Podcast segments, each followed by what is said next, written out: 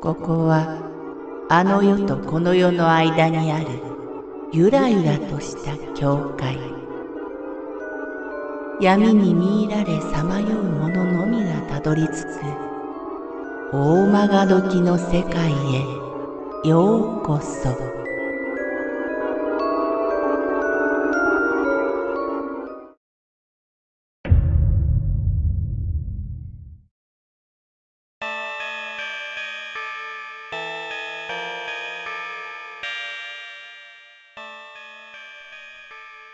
背景の邸宅紛失したと思っていた一枚のポラロイド写真が出てきた。そこに写っているのは今まで見た心霊写真の中で一番すごいもの。当時、田園調布に住んでいた。ここには実業家の子横井秀樹邸があった。昔、大火災のあった某ホテルのオーナーでもあった人。その邸宅を背景にして、記念とばかりに知人がポラで女友達を取った。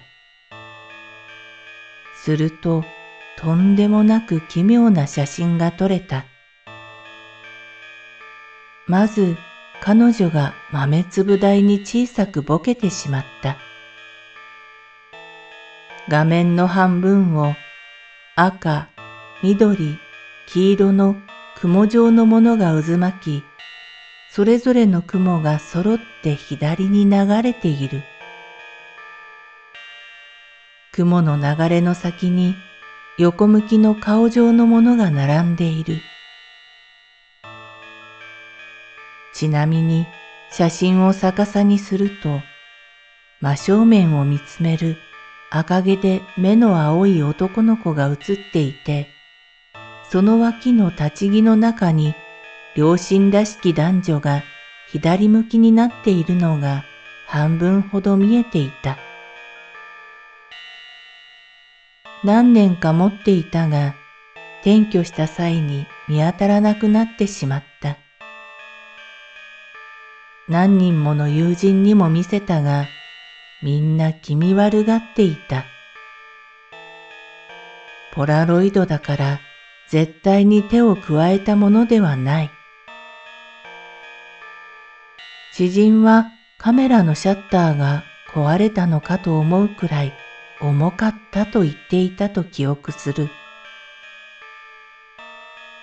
その後、横委託を購入された美白で有名な女性もすぐ亡くなった。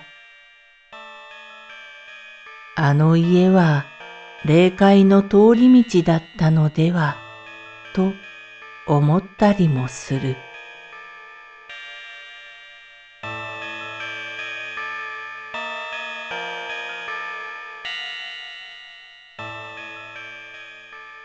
深夜の記念写真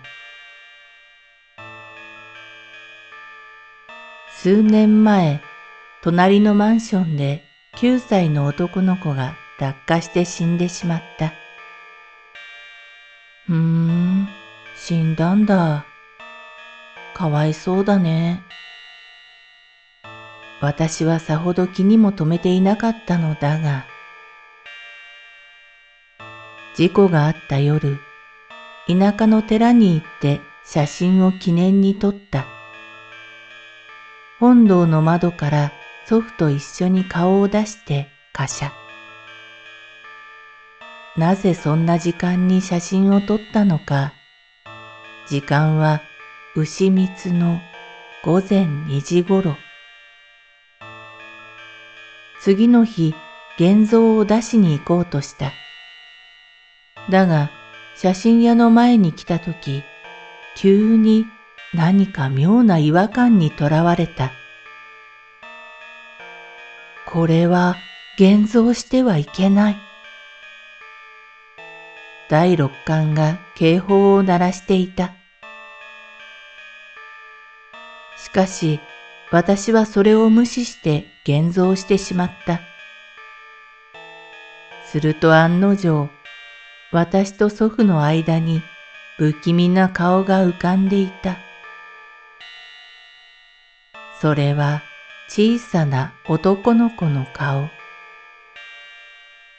紛れもなく、これは昨日死んだ男の子の顔だと直感した。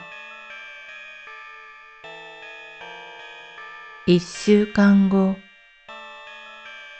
何かに呼ばれるように祖父が突然言ってしまった。